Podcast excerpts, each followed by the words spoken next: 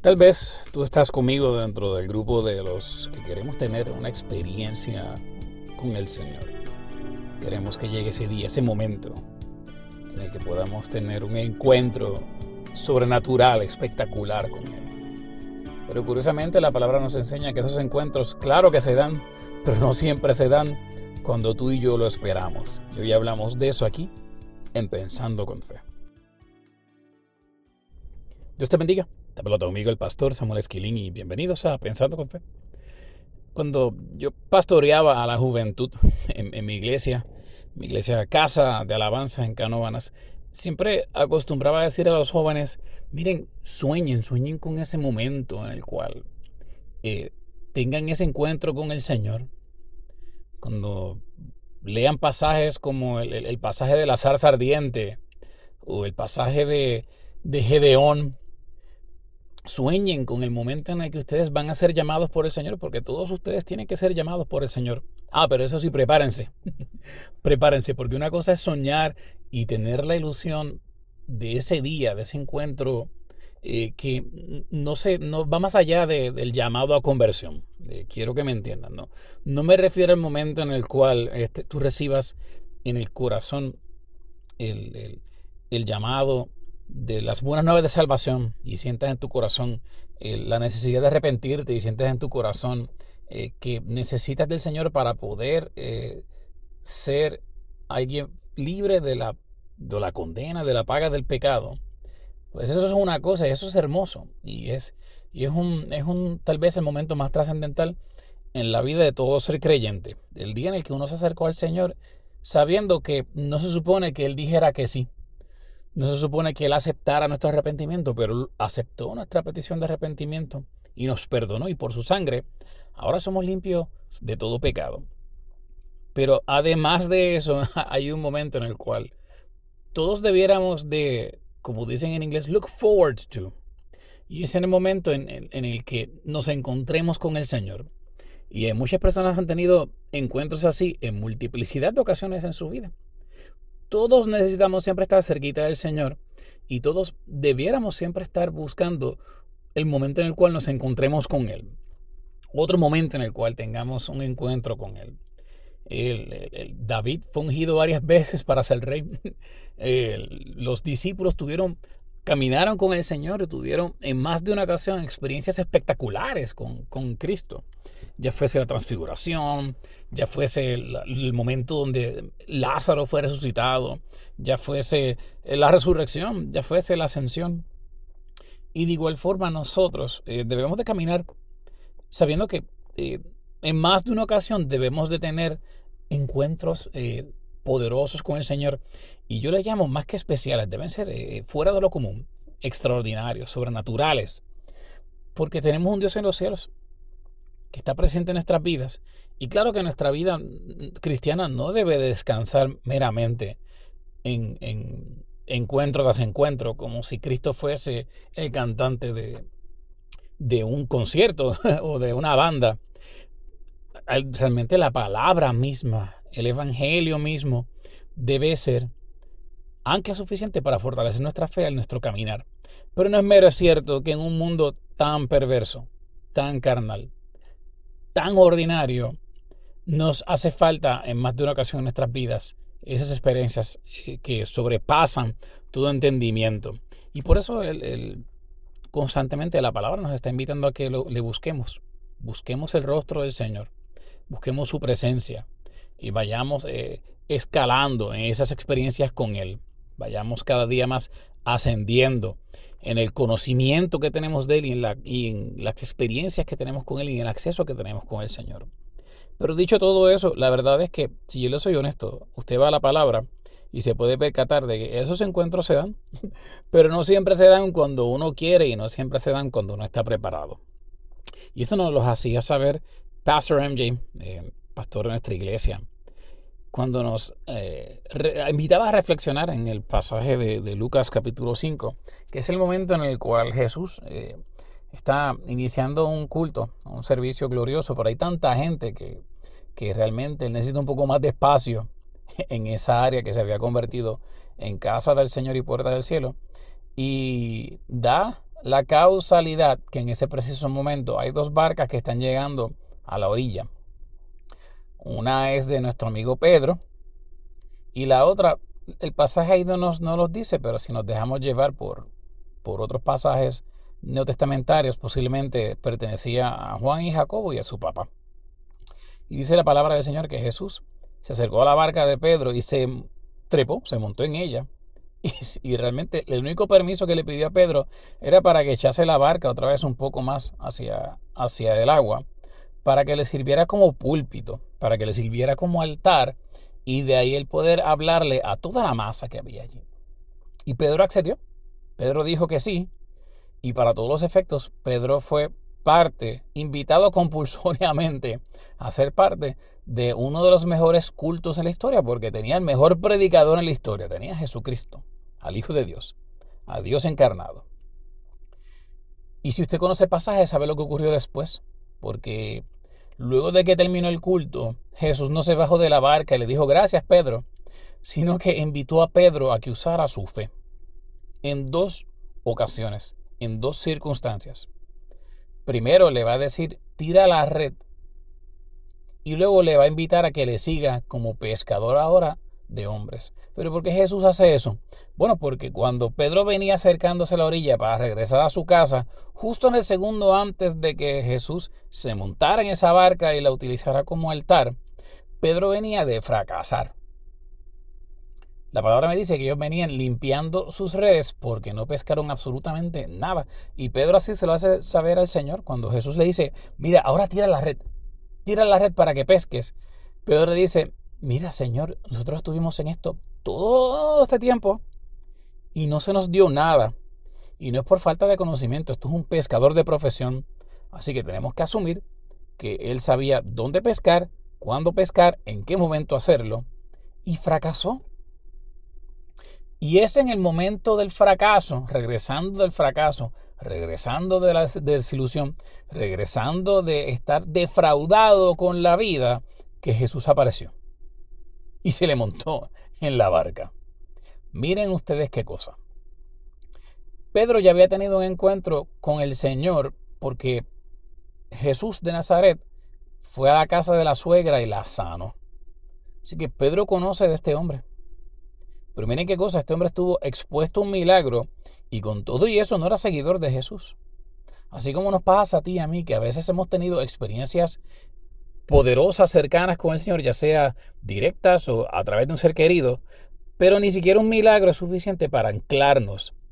Ni siquiera un milagro es suficiente para, para mover nuestro corazón a seguirle. Hace falta algo más. Y en el corazón de Pedro hacía falta algo más.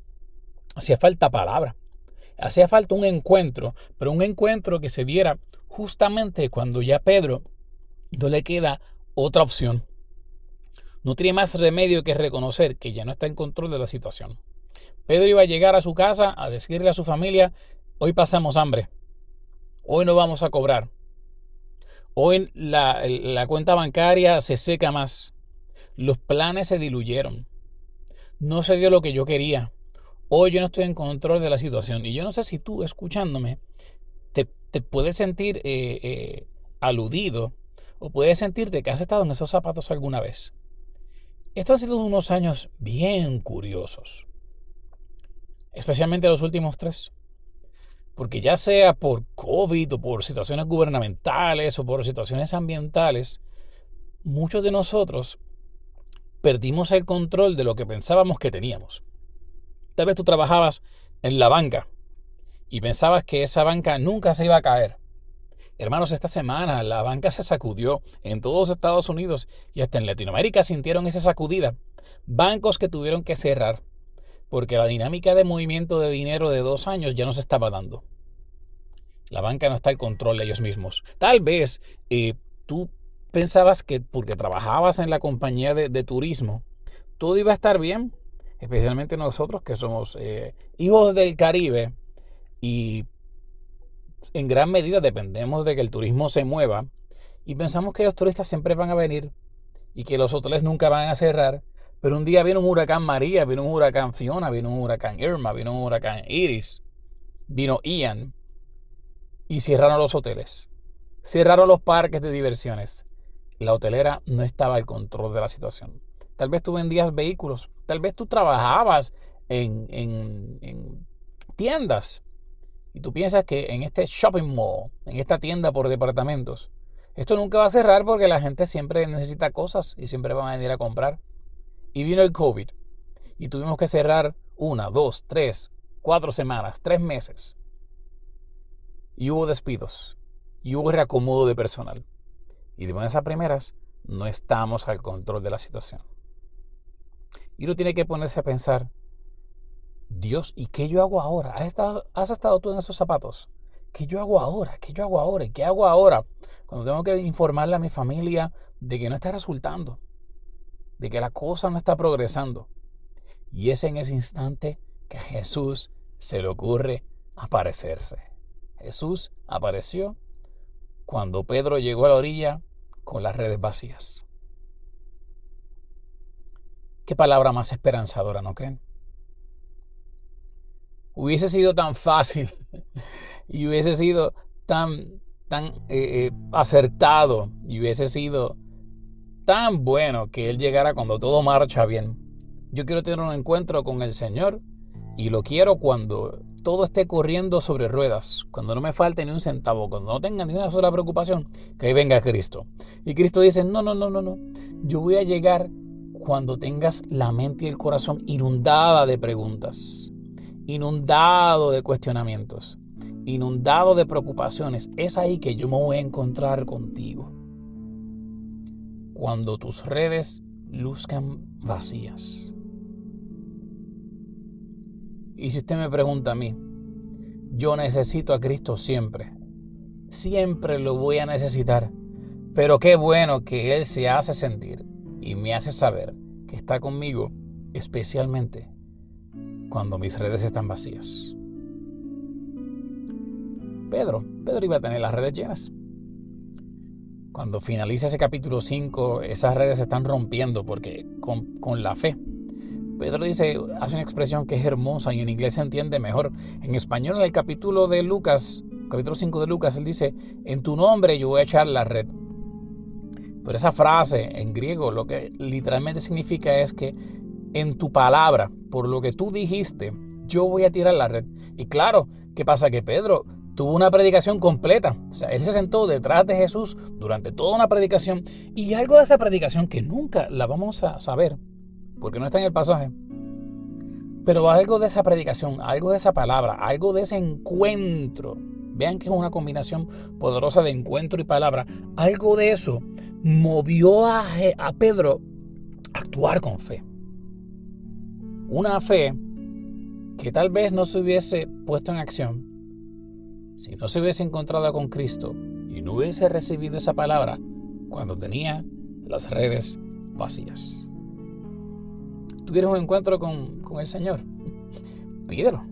Yo te invito a que lo pidas. Pero pídelo sabiendo que Él es el que escoge el timing, Él es el que escoge el momento y tal vez Él va a preferir tener un encuentro contigo extraordinario y sobrenatural cuando tú te sientes en tu casa en tu vehículo, en tu cama, en tu cocina y sientas que la vida te ha dado redes vacías, es ahí que Jesús se va a hacer presente en tu vida. Y si yo fuese tú, yo con fe entonces tiraba la red y le decía al Señor, nada me ha salido bien, pero por lo que tú hablas, yo lo voy a hacer. Por tu palabra, yo me voy a mover. En tu nombre, yo voy a tirar la red. Gracias Señor, gracias porque tú te apareces cuando menos lo pensamos, pero en el momento preciso.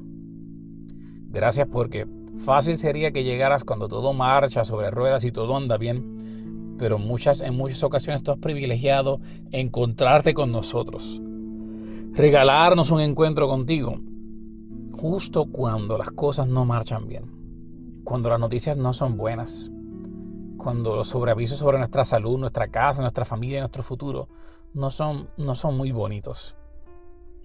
Pero si tú estás presente, ¿qué más yo puedo pedir? ¿Qué más podemos pedir si tú estás presente con nosotros? Eso es lo que yo quiero. No, yo no quiero ni siquiera, Dios, no estoy ni siquiera buscando que las redes se llenen. Yo quiero tener la certeza de que tú estás aquí conmigo. Porque mañana la vida me va a volver a servir redes vacías. Pasado mañana, este mundo va a caer otra vez en descontrol. La semana que viene, las cosas que yo pensaba en que estaban marchando tal vez se van a descarrilar. Pero tú eres el único constante, tú eres el único inmóvil, tú eres el único que eres el mismo. Ayer, hoy y por los siglos. Así que te agradezco, te agradecemos, Señor Jesús. Y disponemos nuestro corazón a estar pendientes, expectantes y tener, estar la mente presente de que tú vas a llegar en cualquier momento cuando no lo esperamos y sea cual sea nuestra situación, en tu nombre vamos a actuar conforme a tu palabra. Oramos así, en tu dulce nombre, oh Jesús. Amén y amén. Pensando que es un podcast de la Iglesia Casa de Alabanza y puedes acceder a muchos otros episodios anteriores a este a través de nuestra librería en Spotify, Apple Music y a través de las páginas de Facebook, YouTube y la página oficial de la Iglesia Casa de Alabanza. Son recursos totalmente gratuitos. Los tenemos para ti, pues oramos y esperamos que te puedan ser de bendición, de crecimiento en tu caminar espiritual y que te ayuden a prepararte para ese día en el cual Cristo se encuentre contigo y te diga, tira la red. Y ya sea que tus redes estén llenas o vacías, tú puedas decir, en tu nombre, oh Señor, yo lo voy a hacer. Este ha sido tu amigo el pastor Samuel Esquilín, para Pensando con Fe. Dios te bendiga.